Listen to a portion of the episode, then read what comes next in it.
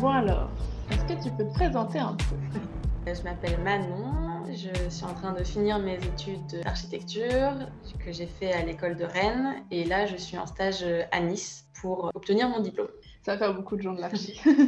On commence par le plus dur. Quelle est ta définition du féminisme? Euh, Ma définition du féminisme, ce serait de, de prôner l'égalité entre les genres et de lutter pour, parce que selon moi, c'est pas encore vraiment gagné. Est-ce que du coup tu te qualifies de féministe ou tu choisis d'autres termes? Je me qualifie complètement de féministe parce que justement pour moi, euh, le féminisme, c'est euh, les personnes qui osent euh, dénoncer le sexisme de la société et qui comprennent que ce qui se passe aujourd'hui et ce qui se passe depuis toujours, c'est que les femmes sont le genre qui a été oppressé et que c'est donc une lutte des femmes pour euh, atteindre l'égalité avec les hommes et enfin moi j'ai un peu de mal avec ce côté binaire du coup avec euh, tous les genres parce qu'il y en a pas que deux. Et donc ouais complètement dire féministe pour moi c'est pas du tout un gros mot. Et euh, au contraire j'essaie d'expliquer aux gens que féministe c'est le bon mot pour dire qu'on veut l'égalité. C'est pas égalitariste humaniste ou je ne sais quoi c'est féministe Et ça a toujours été le cas euh, dans ta tête ou t'es quand même passé par d'autres phases? Je sais pas trop. Je pense qu'il y a le moment où j'ai confondu peut-être avec euh, notamment par exemple les Femen parce que c'est un peu les seuls euh, les seuls groupes féministes qu'on montre à la télé parce que je pense que c'est pratique pour les médias d'essayer de montrer euh, euh, parce que c'est des actions très fortes, des actions parfois violentes et c'est très facile de montrer que euh, les et que d'ailleurs euh, moi je soutiens complètement mais du coup c'est vrai qu'il y en a certains qui ont peur au final du féminisme à cause de cette image un peu cliché qu'ils peuvent avoir. Donc je pense qu'il y a eu un moment où j'ai un peu peut-être confondu certains termes, mais non, je pense que ça fait très longtemps que j'ai compris que ouais, j'étais féministe et que c'était le bon terme. D'ailleurs, je sais pas si t'as vu euh, l'origine du mot féministe. Le, le post de mécréante, je ne l'ai pas relu, mais j'avais dû le lire déjà. Et qu'est-ce que- ça dit du coup? C'est trop intéressant parce qu'en fait, féministe de base, c'était les hommes qui étaient euh, efféminés, enfin qu'on considérait Ah ouais? Du coup, finalement, des féministes au départ, c'était des hommes. C'est trop intéressant parce que c'était vraiment pour montrer qu'en gros, ils étaient en dessous parce qu'ils étaient comme des femmes, quoi. Ah Oui, bah oui, bien sûr. Ouais. Sexe faible, c'est ça? La réappropriation des mots, euh, toujours euh, insultant euh, les causes et tout, c'est cool. Depuis quand tu te dis féministe?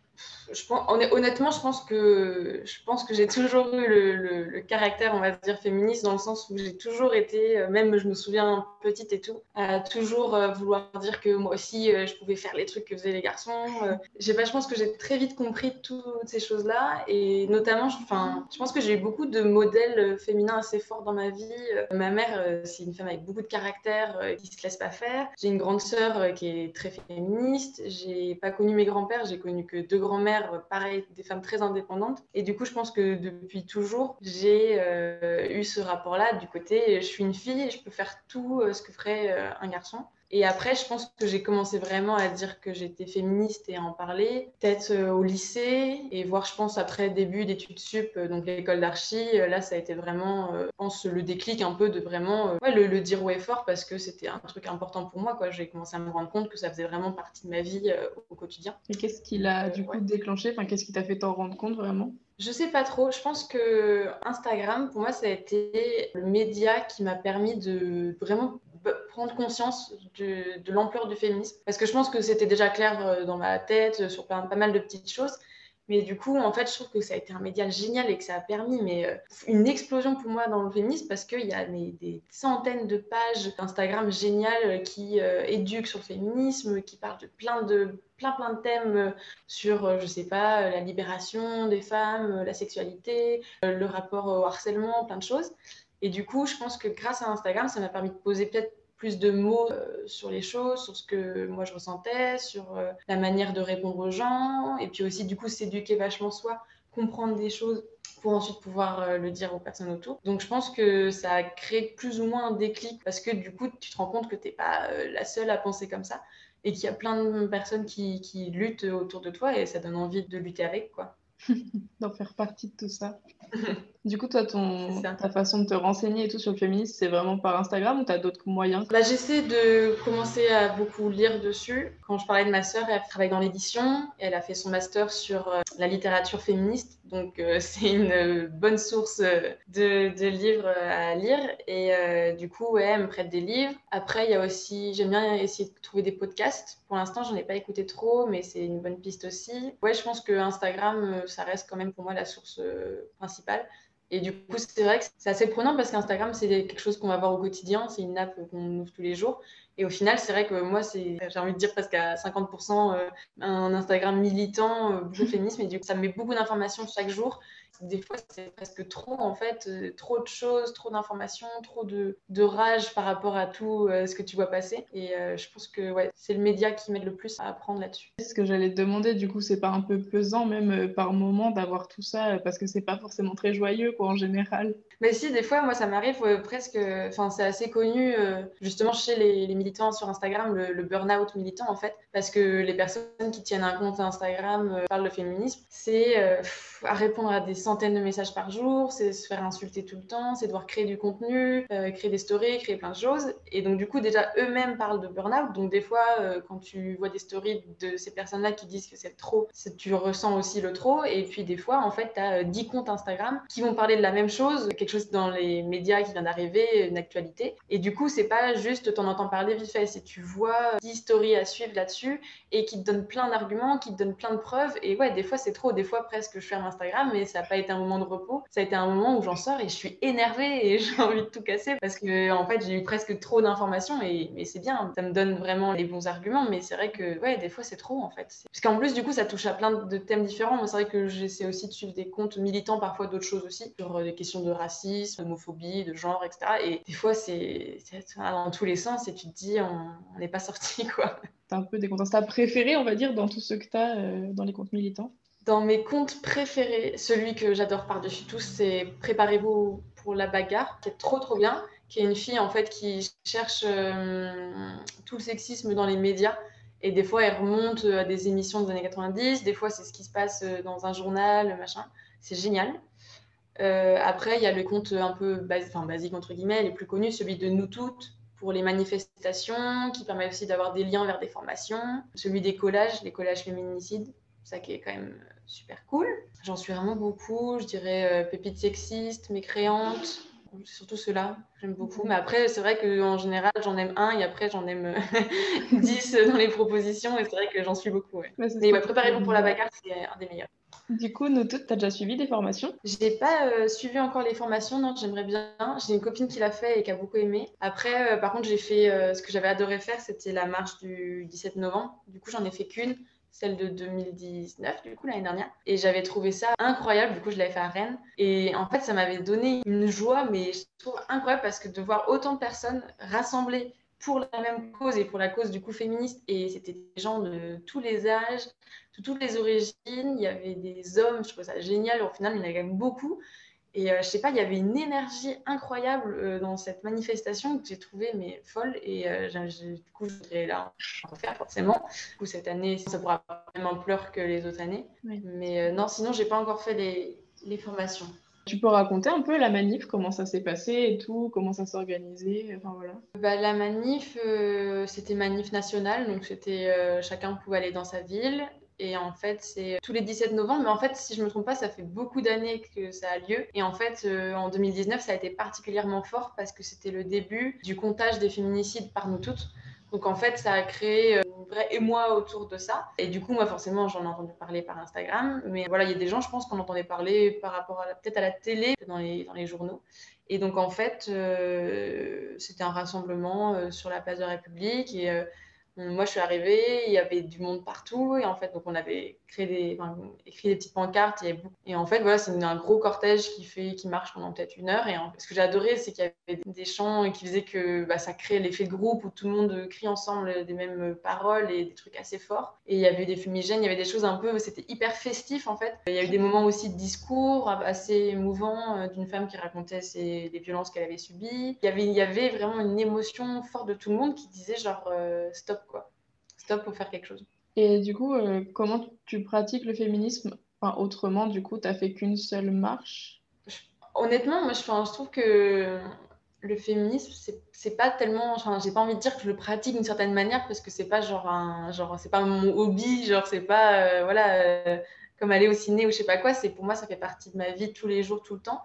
Mais je pense que. Je pense que la manière dont je le pratique, si on peut dire le plus, c'est vraiment en essayant d'en parler le plus possible autour de moi en fait, c'est vrai que j'essaie de tout le temps euh, euh, mettre le sujet sur la table, que ce soit avec les gens avec qui je travaille, avec qui je bosse, euh, avec qui je vis, dans ma famille. Je lance des débats tout le temps, mais parce qu'en fait, je trouve ça hyper important d'en parler et de pas laisser des sujets de côté, d'essayer de tout le temps faire comprendre aux gens des choses aussi. Parfois, voilà, il y a un sujet qui sort et puis les gens ils sont pas au courant des bons ils ont pas les bons chiffres ils ont pas eu les bonnes infos. Donc je trouve ça hyper important de un de m'éduquer moi-même d'essayer de comprendre par moi-même et d'avoir les bonnes infos pour ensuite pouvoir les donner aux gens.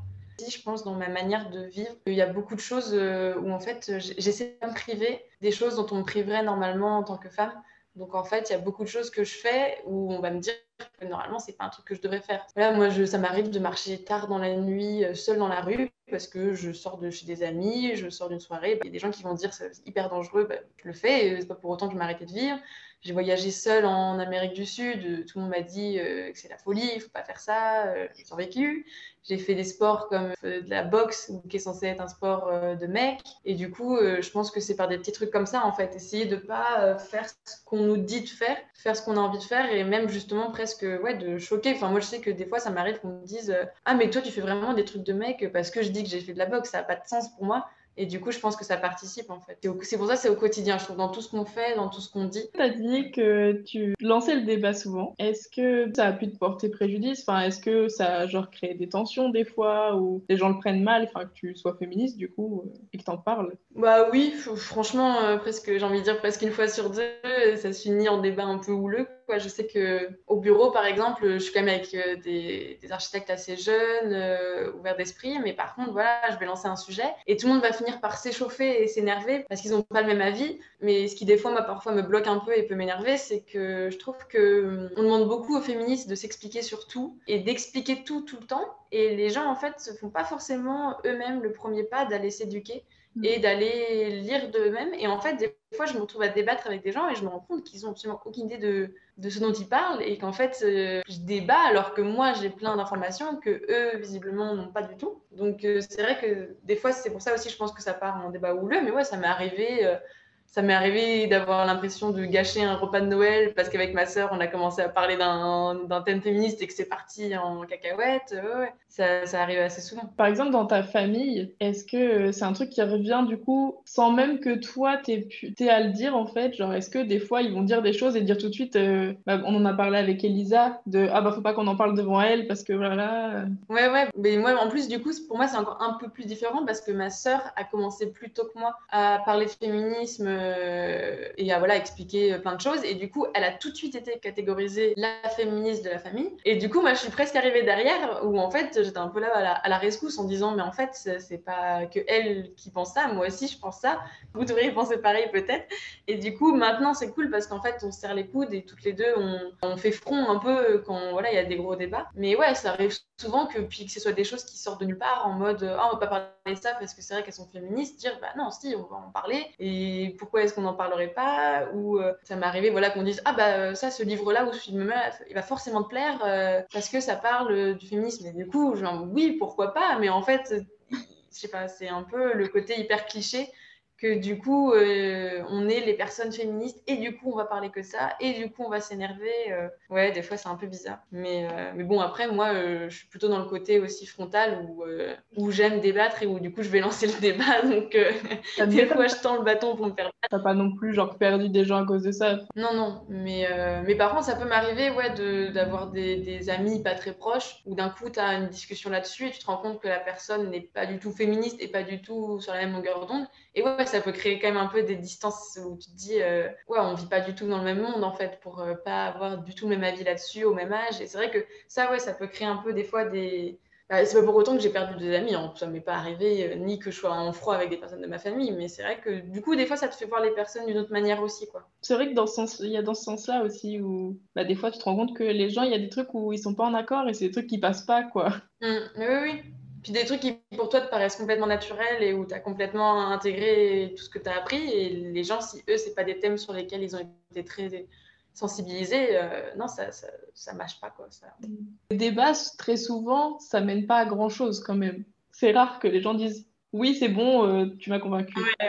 Mais est-ce que tu as déjà réussi à convaincre des gens et à vraiment faire changer leur pensée, tu crois? Changer, je sais pas, mais j'ai l'impression que ouais, j'ai quand même réussi à intégrer des idées chez des gens et euh, peut-être à les faire réfléchir. Et notamment, je pense euh, bah, aux mecs dans ma vie, que ce soit, je veux dire, par exemple, là, je vais en colloque avec des garçons, mes amis ou des garçons avec qui vis des relations, de parler de ça et de faire petit à petit, quoi. Je veux dire, par exemple, un truc tout bête, mais j'ai ça en tête, de le fameux côté euh, de galanterie. C'est qu'il y a encore des gars qui, trouvent qui vont te dire Ah, mais ça va te faire plaisir si je te paye le resto, si je te tiens la porte. Et moi, je leur explique que non, ça n'a pas de sens, que c'est pas de la politesse, c'est euh, la politesse qu'envers les femmes, donc il n'y a pas trop de sens. Et du coup, rien que ça, le fait de dire à quelqu'un non, non, c'est moi qui vais payer le resto et, le faire plusieurs fois, voilà, bah, en fait, c'est tout bête, mais après, peut-être que, ouais, il le fait plus et euh, se dire en fait, pourquoi est-ce que je le faisais? Est-ce que c'est vraiment bien de le faire?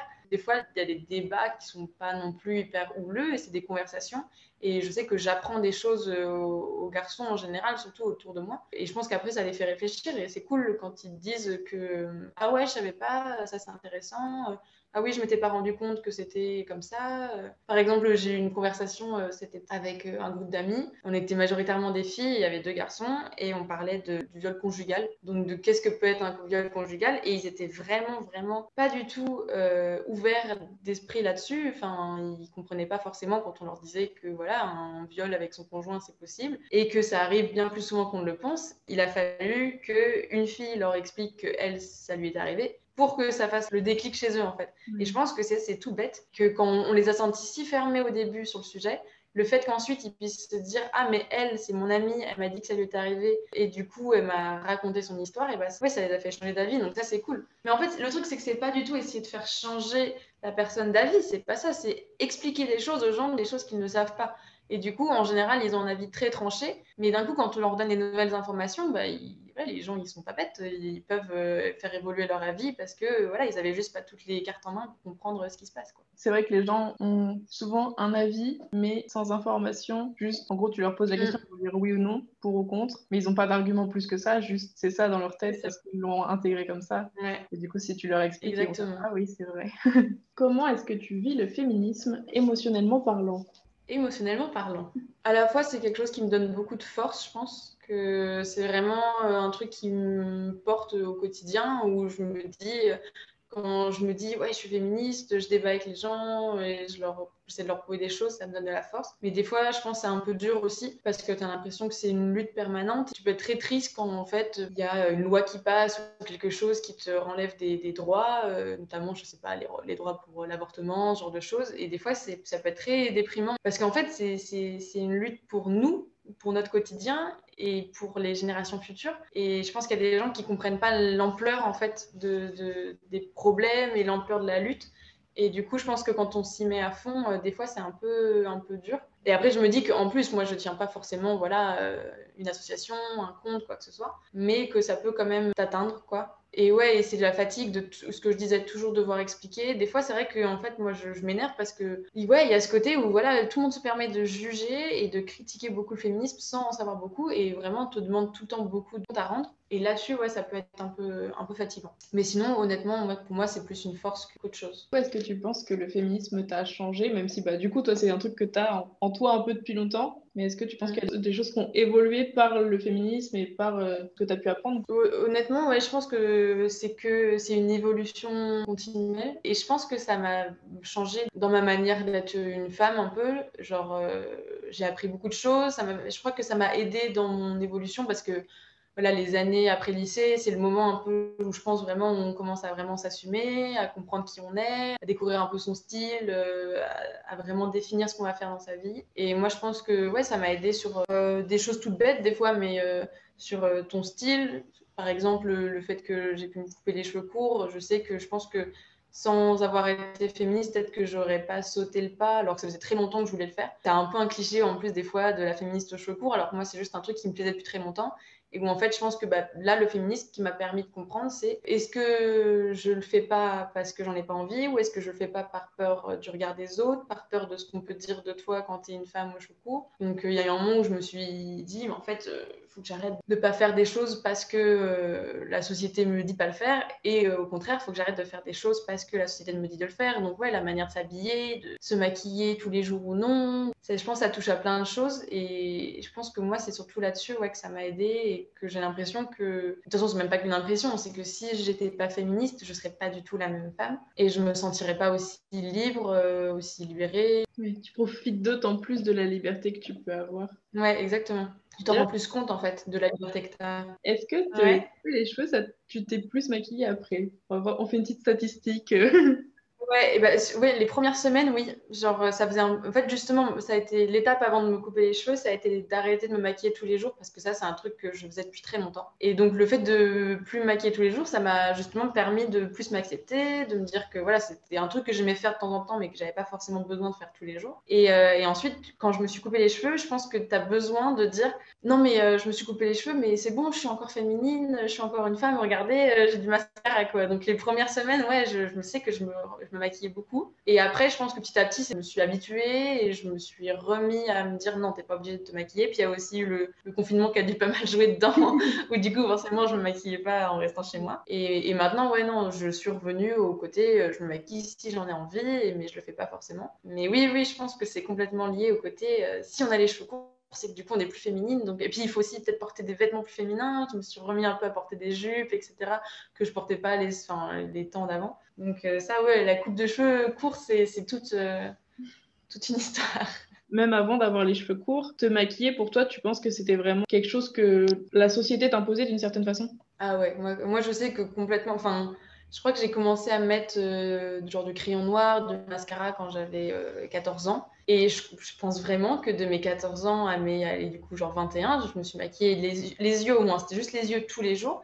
Et en fait, j'avais l'impression que si je le faisais pas, vraiment, j'étais, pas jolie et j'avais l'air pas réveillée et je me plaisais pas en fait. Mais je pense je me plaisais pas juste parce que ouais, j'avais vraiment cette impression qu'il fallait le faire et que si j'étais pas maquillée, c'est que je prenais pas soin de moi ou quoi. Et je me souviens vraiment de trucs euh, genre au lycée, on avait des cours de piscine et euh, je me disais mais ça veut dire qu'il faut que j'y aille, euh, j'aurais pas mis, j'aurais rien mis du tout parce que si je me dis mascara il va couler, ils vont voir en gros ma tête sans maquillage, catastrophe quoi. Alors que je me dis mais comment est-ce que c'était possible que ça soit aussi important? Ouais, je sais pas si on faisait du, enfin, ouais, du sport à chaque fois du coup, est-ce que je faut que je mette un mascara waterproof, faut quand même puis c'était pas beaucoup, mais c'est juste vraiment le principe de mm. tu sors pas sans mascara. Même aller acheter euh, du, du, pain ou quoi, il fallait que je me maquille. Et j'en connais pas non plus énormément, en fait, au final, des, amis autour qui ont été comme ça. Parce que beaucoup ont plutôt pris euh, assez vite le pli de ouais, je me maquille si j'ai envie, mais pas tous les jours. Et moi, je sais pas, je, vraiment, j'ai eu cette, cette habitude-là. Après, je sais que ma mère euh, est comme ça, elle se maquille les yeux tous les jours, donc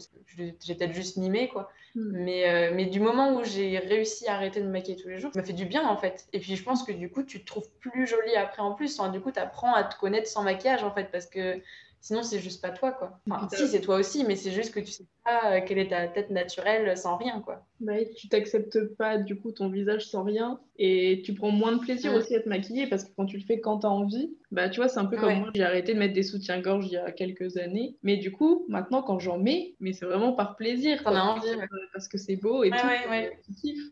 T'as d'autres trucs comme ça que tu as arrêté euh, le jour où tu t'es rendu compte que tu le faisais par obligation? Bah, Moi, les soutiens-gorge, pareil. Donc, euh, ça, c'est un truc qui prend un peu plus de temps euh, parce qu'on n'est vraiment pas habitué, je pense, à voir des seins. Tout simplement, on aime bien, ça ne ça gêne personne de voir des poitrines complètement bombées, complètement rondes, qui n'ont pas, du tout, qui pas du tout la forme naturelle. Et par contre, tu vois une petite forme, genre en poire d'un vrai sein. Et ça y est, tout le monde est complètement paniqué. Euh, c'est assez terrible, quoi. Et donc là, j'avoue, ouais, depuis un an, je crois, euh, j'essaie d'en porter que quand je veux. Mais j'avoue, je fais encore en fonction des vêtements quand même. Il y en a certains que je me dis non, là, je peux pas. Euh. Puis en fonction des personnes que tu vas voir autour aussi. C'est pas la même chose si tu vas au boulot ou si tu vas à une soirée. donc ça, le maquillage, le style vestimentaire aussi, genre. Avant, je portais beaucoup de talons tout le temps et je pense que maintenant, je le fais quand moi j'en ai envie. Et en ce moment, par exemple, j'en pas du tout. Ou euh, ouais, le côté euh, où je m'habille maintenant beaucoup en fripe et si c'est un truc de. Ça m'arrive d'acheter des vêtements de garçon, mais que je trouve stylés et de, voilà, d'essayer de, de, sortir un peu de, du côté il faut que je suive la mode et il faut que j'achète des vêtements de fille et tout. Mais après, ça, je pense que c'est aussi une mode que tout le monde a un peu en ce moment aussi, le côté euh, mm. mélanger un peu les, gens, vêtements. Ça n'a pas tellement de genre de vêtements, mais voilà quoi. Après, je sais pas si c'est vraiment. Bah, c'est toujours la question que je me pose de je suis dans un milieu qui est quand même très ouvert, assez relativement militant, les contenus que je regarde aussi. Du coup, j'ai l'impression que ça évolue énormément là-dessus. Mais je suis pas sûre que ce soit vraiment le cas de tant de gens, en fait. Moi, ce que je sais que ce que j'aime, enfin, ce qui me fait toujours beaucoup de bien, c'est que du coup, bah, pareil, du coup, donc je suis dans le monde de l'architecture et c'est vrai, comme tu dis, c'est un milieu hyper ouvert, donc tout le monde est plus ou moins sur la même longueur d'onde. Et ce que j'aime énormément, c'est retrouver mon groupe. Euh, euh, j'ai un groupe de copines de, mon village, en fait, et en fait, on est toutes parties dans des, dans des voies très différentes. Genre, il n'y en a pas une qui est dans le même domaine d'études ou de travail qu'une autre. Et j'adore quand on se retrouve et que je me rends compte qu'elles aussi, en fait, elles ont les mêmes idées euh, sur plein de thèmes et notamment voilà, sur le féminisme, sur euh, ouais, ce genre de choses, de, de, se maquiller ou non, de s'habiller d'une certaine manière. Et moi, ça me fait du bien ça, de pas rester avec que des gens du même milieu et du coup de pouvoir te rendre compte qu'en fait, si, si, c'est quand même, même si ça peut aller plus doucement dans certains autres milieux, ça avance un peu partout. Et si, moi j'ai foi euh, dans les nouvelles générations surtout, et que c'est en train de changer, c'est petit à petit, mais si, si. Quand tu portes pas de soutien-gorge, ça t'est déjà arrivé d'avoir des réflexions là-dessus? Parce que tu disais que ça panique les gens de voir euh, un sein qui n'est pas rond. Moi, je crois pas que je me sois pris de réflexion. Mais ce qui est marrant, c'est que je sais que moi, par exemple, je le vois, enfin, je, pense qu'on va le voir très vite chez une femme, enfin ça dépend, remarque des vêtements, mais sur certains vêtements, tu vas très vite te rendre compte si une, femme porte pas de soutien-gorge. Et c'est fou parce que moi, je sais que j'ai le réflexe, parce qu'on a des trucs un peu innés, de tout de suite me dire oh, mais attends je vois ces tétons machin et en fait du coup j'essaie de moi-même en fait m'éduquer à me dire non mais euh, du coup c'est bien tant mieux et il faut qu'on en voit plus mais c'est fou parce que c'est un réflexe en fait qu'on a inné de se dire euh, ah mais il faut pas euh, surtout pas. Et du coup c'est pour ça que moi-même en fait je me censure. Parce qu'il y a des fois où je me sentirais hyper bien. Et puis là je me jette un coup d'œil en miroir et je me dis là on voit un petit peu c'est compliqué. Euh, donc des fois, j'y arrive pas et des fois, euh, je me dis euh, fuck it et je le fais quand même. Mais non, je crois pas que pour l'instant, je me sois pris de réflexion. Mais peut-être que ça ne saurait tarder. en vrai, je pense. Enfin, perso, j'en ai jamais eu, à part ma grand-mère. C'était trop mignon. Qu'elle me regarde et elle fait Léa, tu portes pas de soutien-gorge? Bah non. Ok. c'est pas habituel pour elle parce que bah voilà sa génération euh, pas mettre de soutien-gorge euh, voilà c'est compliqué. ouais c'est vrai que c'est rigolo de parler avec les grands-mères de, de, féminisme. Moi je sais que bah là justement en fait euh, ma colocation là en fait c'est une colocation avec sept chambres et le hasard a fait qu'il y a moi et six mecs. Donc je suis la seule fille. Et donc justement de dire ça à ma grand-mère ça l'a un peu stressée et j'ai adoré parce qu'elle a une question toute naïve mais elle m'a dit mais du coup tu sors en pyjama dans l'appartement? Je dis, bah oui. Elle me dit, mais des pyjamas avec des shorts courts, euh, comme t'en portes Oui, oui. Ah, d'accord. Mais sur le coup, pour elle, c'était un peu le truc important de savoir si mes colocs allaient me voir euh, en euh, petit short ou pas, quoi. C'est toujours rigolo, les grands-mères. Est-ce que tu as vécu des mauvaises expériences dues au féminisme?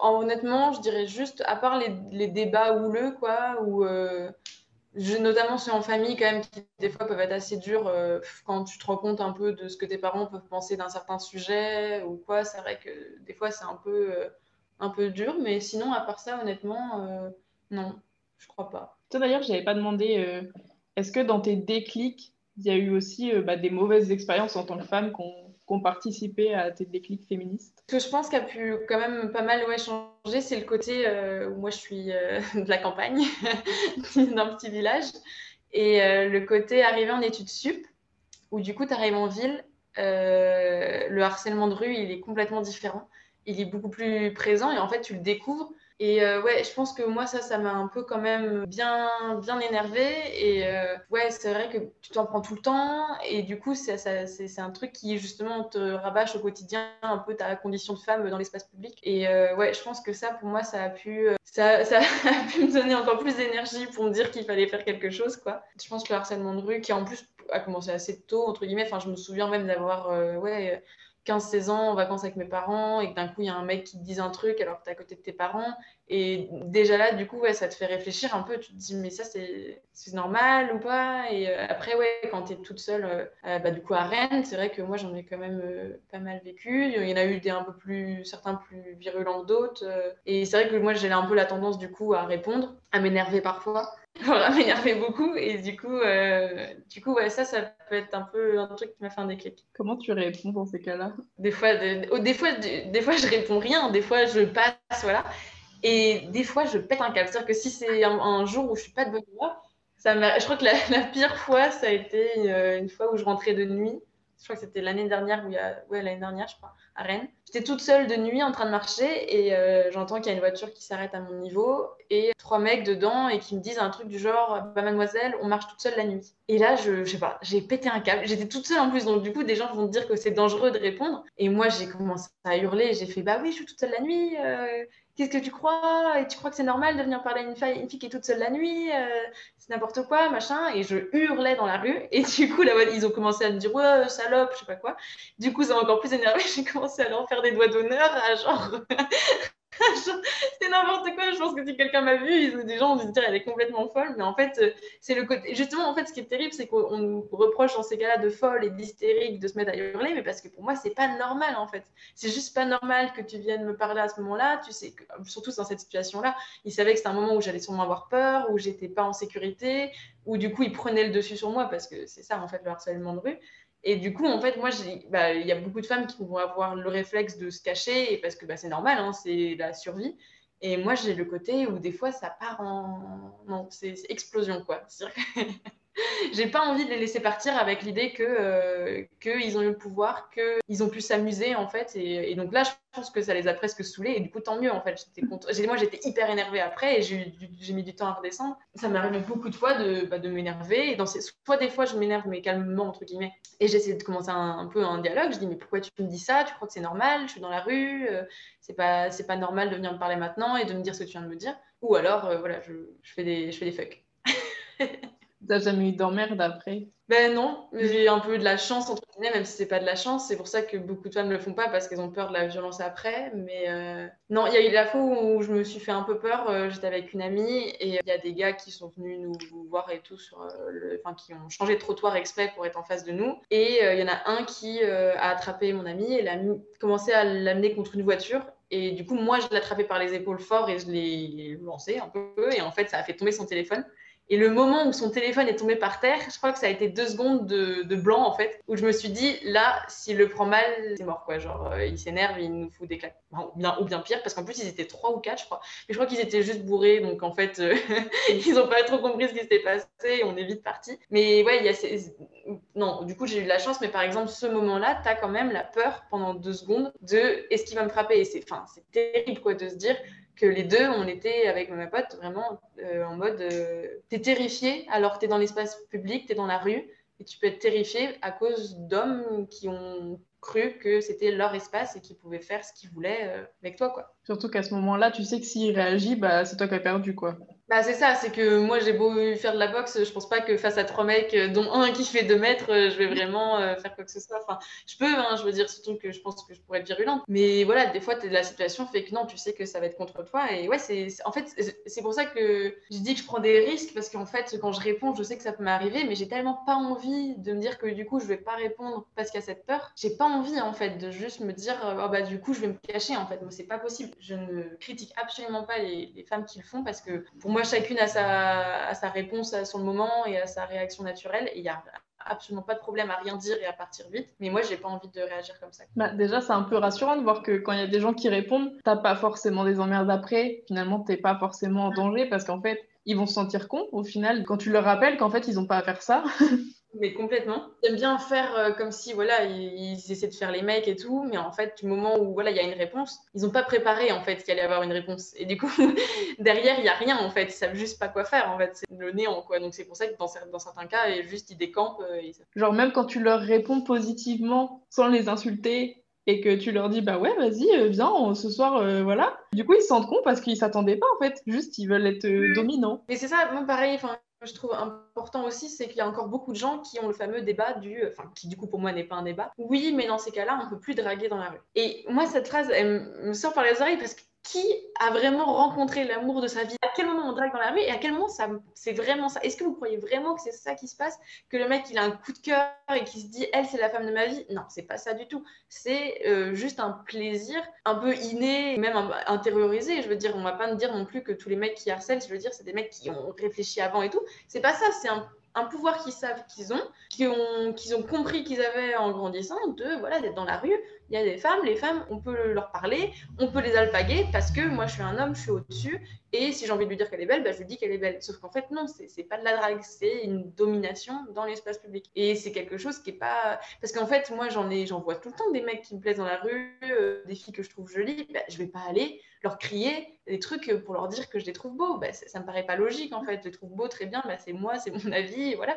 Mais si vraiment tu as un coup de cœur, euh, ça en vrai, ça m'est déjà arrivé de quelqu'un, un gars qui arrive et qui te tape sur l'épaule, qui te dit je suis désolée, je t'ai vu passer, je te trouve très jolie, est-ce que je pourrais avoir ton numéro? Ça, j'ai presque envie de dire pourquoi pas. Et encore, pour moi, c'est pas normal dans la rue, c'est pas l'endroit pour le faire, mais voilà. Mais c'est que c'est tellement rare en fait. Si c'est une fois sur mille, du coup, il n'y a pas de drague dans la rue, c'est pas un vrai truc et il faut arrêter de dire ah, mais dans ces cas-là, on n'a plus le droit de draguer dans la rue. Ça, genre, à la limite, quand tu mets les politesses, que tu acceptes un nom en face et tout ça, genre, oui, ok. Genre, la personne. Accepte le bah, ok, bonne journée, salut. Là, ça passe. Sauf que c'est ça euh, quasiment jamais. C'est pas, c'est pas ça en général. en général, c'est, hé, mademoiselle, t'es bonne euh, Ou monte dans ma voiture, allez bien. ouais, exactement. Partons sur les expériences positives. Est-ce que tu as eu des bonnes expériences et des rencontres grâce au féminisme?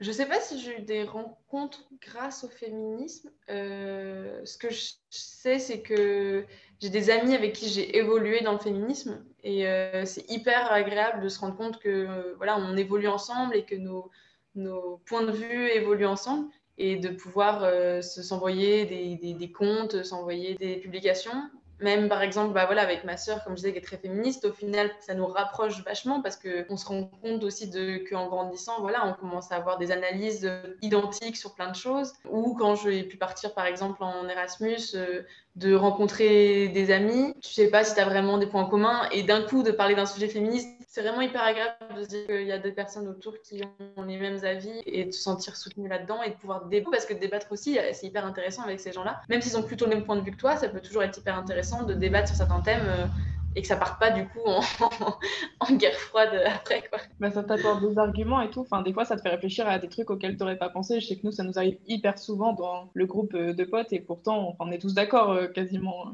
Mais d'ailleurs, tu as parlé d'être parti en Erasmus au Chili, si je ne me trompe. on a évoqué, bah, du coup, avec euh, Elisa la semaine dernière, on a parlé de la Grèce. Est-ce que tu trouves mmh. qu'au Chili, il y a une différence de traitement des femmes, de rapport aux femmes? Alors, ce que je trouve assez drôle, c'est qu'il y a beaucoup de gens quand ils savent que je suis partie en Amérique du Sud, qui vont avoir le cliché de Ah, mais du coup, euh, là-bas, les latinos, hyper macho, non? Et du coup, euh, moi, je trouve que non. Ben, de ma, mon expérience, en tout cas, non. Et d'ailleurs, je trouve ça assez hypocrite de faire croire que euh, en Amérique du Sud, les mecs seraient machos, comme si chez nous, pas du tout, et qu'ils étaient tous très féministes, et les femmes d'ailleurs, enfin, les femmes aussi d'ailleurs. Après, moi, j'avoue que j'ai vécu dans une ville particulière qui est donc euh, Valparaiso au Chili, et qui est une ville très bohème, et qui est une ville où, en fait, vont se, presque vont venir les gens qui se sentent un peu exclus. Ce qui fait qu'en fait, ça crée une communauté, mais incroyable, et où, au fait, au contraire, moi, ça m'a permis de. J'ai jamais rencontré autant ouvert d'esprit sur tous les thèmes euh, de genre, euh, orientation sexuelle, etc. Donc euh, voilà, j'ai eu des amis, forcément, je veux dire homosexuels, bisexuels, pansexuels, mais j'ai aussi rencontré, je pense pour la première fois, des personnes non binaires et transsexuelles, enfin transgenres. Et du coup, c'était hyper agréable parce qu'au final, au contraire, j'ai eu l'impression qu'il y avait une liberté là-bas incroyable. Ouais, j'ai pas du tout senti de traitement machiste, même à l'école d'archi, là-bas, il y avait beaucoup de filles comme en France et toutes très ouvertes d'esprit, genre une en particulier, pareil, très militante féministe. Chili, c'est quand même un pays très, très, enfin, très développé, en tout cas pour l'Amérique du Sud, qui se rapproche vraiment de l'Europe. Donc, en fait, il n'y a pas du tout ce cliché qu'on pourrait avoir de euh, Ah, là-bas, les femmes, elles sont encore à la maison, et je sais pas quoi. Euh, au contraire, les nouvelles générations, ils sont très ouverts d'esprit, et peut-être presque plus que nous, en tout cas, euh, sur plein de, de thèmes comme ça. Donc ouais, non. Et, et, même, j'avais presque l'impression de moins subir de harcèlement de rue. Donc au final, c'est presque le contraire, quoi. Trouve ça trop intéressant en vrai, du coup, de voir des gens qui sont un peu partis euh, dans les quatre coins du monde et de faire, euh, bah, de voir les différences en fait entre chaque. Je trouve ça trop cool. Donc, il y avait le rapport aux femmes, mais est-ce qu'il y a un militantisme là-bas et comment c'est, si tu sais un peu du coup Ah ouais, bah, le Chili c'est hyper militant. Il, on aime bien dire que la France c'est le pays des grèves, mais le Chili c'est pire que ça, c'est-à-dire que c'est des grèves non-stop. C'est-à-dire que de toute façon, tous les étudiants, il y en a très peu qui ont connu euh, une année de cours entière sans interruption par une grève. C'est-à-dire que c'est des, des, grèves tout le temps, des grèves, des grèves. Et il y a des manifestations féministes dans la rue. Moi, j'en ai fait une qui était assez petite, mais qui était quand même assez cool. Et en fait, il y en a tout le temps. C'est-à-dire que dès qu'il y a un truc qui va pas, ils vont dans la rue. Et il y a eu une grosse révolution politique euh, il y a un an de ça qui a mené à aujourd'hui un référendum qui va euh, faire changer la constitution du pays. Donc c'est quand même assez cool. Et du coup, ouais, en fait, en étant là-bas, tu te dis que c'est des gens qui manifestent tout le temps. Et aussi, euh, par rapport au féminisme, il y a euh, un groupe qui s'appelle l'Asthésis. Et en fait, c'est eux qui ont créé une chorégraphie qui a été reprise dans le monde entier l'année dernière, qui est celle de C'est toi le violeur. Et c'est cette espèce de chorégraphie où les femmes, elles ont les yeux bandés et elle marche sur place et il y a une sorte de chant avec, donc qui a commencé vraiment à Valparaiso, qui a été repris dans le Chili et en fait après qui a été repris dans le monde entier, c'est-à-dire en France aussi, enfin partout, à Rennes il y en a eu, euh, je veux dire vraiment ça a été un raz de marée et c'était un peu plus ou moins je crois au moment du 17 novembre dont on parlait avant, la marche euh, contre les violences, etc. Et en fait, j'ai trouvé ça génial parce que du coup, c'est parti ouais, de Valparaiso parce que c'est une ville où il y a beaucoup d'émulsions là-dessus, il y a beaucoup de, de gens qui créent. Et là, c'était un truc complètement artistique, en fait, une chorégraphie, et avec un texte fort. Et déjà, rien qu'au Chili, ça a été repris. La, chorégraphie, quand elle a été faite à Santiago, donc la capitale, mais c'était mais c'était bondé de femmes, toutes euh, côte à côte avec les yeux bandés en train d'hurler ces mots, et les mots sont très forts. Enfin, rien que le, le violeur, c'est toi, en pointant le doigt, et du coup, en pointant n'importe qui qui est en face, quoi. Enfin, moi, ça me donne des frissons de les revoir à chaque fois. Et, euh, et ouais, du coup, ça a été, ça a été fait là-bas. Et euh, ouais, ils sont très, très, très virulents aussi au Chili. C'est ça qui m'a peut-être bien plu euh, là-bas. Ça te colle bien, là, ça te correspond bien. Et du coup, bah, tu as fait une manif là-bas. Est-ce que c'était assez similaire ou très différent de la manif que tu as pu faire en France? C'était assez similaire quand même. Après, là, c'était une plus petite j'avais peut-être plus l'impression que c'était un peu, euh, comment dire, euh, comment est-ce qu'on C'était pas vraiment autorisé. Enfin, en fait, ça l'était plus ou moins, mais tu sentais un peu plus le danger parce que là-bas, le rapport aux policiers est très très mauvais. Les policiers sont très violents et tu sentais un peu plus le stress de à quel moment est-ce qu'ils peuvent arriver en fait. Alors que celle que j'ai fait en France, pas du tout. On se doutait très bien qu'ils allaient rien faire du tout. C'était peut-être plus ça et le côté très très chantant, très dansant, ça c'était assez cool. Mais sinon, plus ou moins similaire quoi. Des, des gens rassemblés avec beaucoup d'énergie pour crier avec des pancartes. c'était assez cool d'ailleurs parce que c'est aussi, ils utilisent aussi, mais du coup, c'est quelque chose de mondial, mais qui n'est pas toujours connu, la couleur euh, violette, parce que du coup, c'est la couleur violette pour la lutte féministe. Et du coup, c'était cool que là-bas aussi, euh, ils l'utilisent, quoi. Euh. Je crois que j'ai à peu près fait le tour. Est-ce que tu as des choses que tu as envie de rajouter, des sujets qu'on n'a pas évoqués qui te semble important Des sujets en particulier, non. Après, je sais que là tout à l'heure, tu m'as demandé pour des comptes Instagram et que j'ai pas trop dit, mais j'avais d'autres petites euh, recommandations. Parce que je me suis fait un petit carnet, j'ai commencé un petit carnet où je me note mes, mes propres recommandations parce que j'ai lu, ce que j'ai vu. Et genre, notamment en livre, euh, il y a euh, Marie Laguerre, qui est une, une étudiante qui est passée à l'école d'archi de Rennes qui était en école d'ingé, double cursus architecture, et qui s'est fait euh, frapper dans la rue lors d'un harcèlement de rue, et qui a été très vite très médiatisé, etc., et qui a écrit un livre qui s'appelle du coup Rebellez-vous, qui est très très cool, que j'ai lu et que je trouve très bien, qui est très accessible à tout le monde, justement peut-être pour ceux qui commencent un peu, qui se posent des questions sur le féminisme. Ou euh, j'aime bien aussi, euh, j'ai lu le manuel d'activisme féministe de Clit Révolution, et Clit Révolution, c'est un petit, euh, un petit groupuscule monté par euh, deux anciennes femmes qui sont trop trop cool. Donc on écrit ce livre qui est trop bien, qui donne plein de petites astuces, plein d'exemples de, ce qui peut se faire dans la manifestation au quotidien et tout, dans la lutte. Et elles ont aussi une série euh, qui est disponible sur France TV, un truc comme ça, de plein de petits épisodes. Pareil, ça s'appelle Clit Révolution. Et ça parle de plein de trucs trop cool de féminisme. Un film qui est trop bien aussi, je trouve que tout le monde devrait voir, qui est assez pareil, facile à voir et qui est rigolo, qui s'appelle euh, Je ne suis pas un homme facile. C'est sur Netflix. Et ce film, il est génial. C'est un film euh, qui imagine si notre monde, c'était pas une patriarchie, mais euh, une matriarchie. Ah ouais, il y, a une série, enfin une mini-série sur YouTube comme ça et euh, où tu suis un mec en fait qui bosse euh, dans une boîte ou bah, qui est dirigée par des femmes et du coup bah en fait il subit tous les commentaires ah que les femmes euh, subissent. Oui, je crois que j'en ai vu des épisodes. Ça devient choquant parce que c'est un homme qui les subit et que d'habitude c'est pas du tout ça. Mais oui oui, je, vois de quoi tu parles. Et sinon aussi du, dans les podcasts, il y en a un que j'ai commencé à écouter qui est trop cool et que du coup qui peut être conseillé aux, aux mecs de nos entourages qui s'appelle Les couilles sur la table. Et en fait, ça parle euh, du féminisme, mais par le prisme de la masculinité. Et du coup, c'est hyper cool parce que je trouve que ça, c'est un angle hyper intéressant du féminisme, du fait de dire qu'il faut aussi que les hommes prennent la parole et parlent de pourquoi est-ce que le patriarcat, c'est aussi mauvais pour eux dans leur vie de tous les jours. Et du coup, ça, ce podcast, il en parle, bah, il en parle complètement, ça traite de ça c'est trop bien. Ouais, je suis d'accord. Je, regarde, je l'écoutais aussi, euh, fut un temps. Mais ouais, c'est trop bien parce que, bah, en fait, le, cette question du patriarcat qui, au final, bah, les hommes aussi en sont victimes parce que c'est les conséquences de ce que les femmes subissent. Bah, du coup, forcément, si les femmes sont en dessous, bah, les hommes le sont aussi s'ils commencent à faire des choses de femmes, entre guillemets. Hein. Ouais, ouais. Bah voilà. C'est ça. Bah très bien, merci de ta participation. De rien, ça m'a fait plaisir. C'est un très beau projet que tu lances. Très cool. Merci. Bon, bah, Hop, je cours.